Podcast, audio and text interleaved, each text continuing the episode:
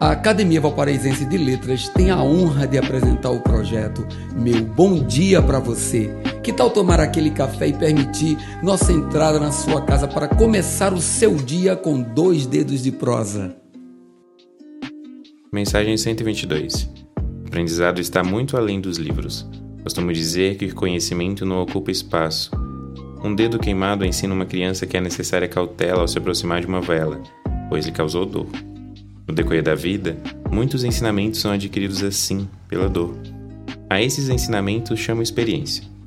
Passá-los à frente é bem complicado, pois muitas vezes a impetuosidade e a arrogância dos mais jovens não se preparam para ouvir.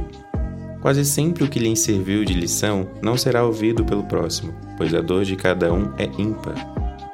No entanto, ao expor ao mundo os ensinamentos pessoais, atenha-se ao fato de que para tudo existe uma interpretação na mente humana, e aí sua boa ação inicial pode tornar-se mal vista.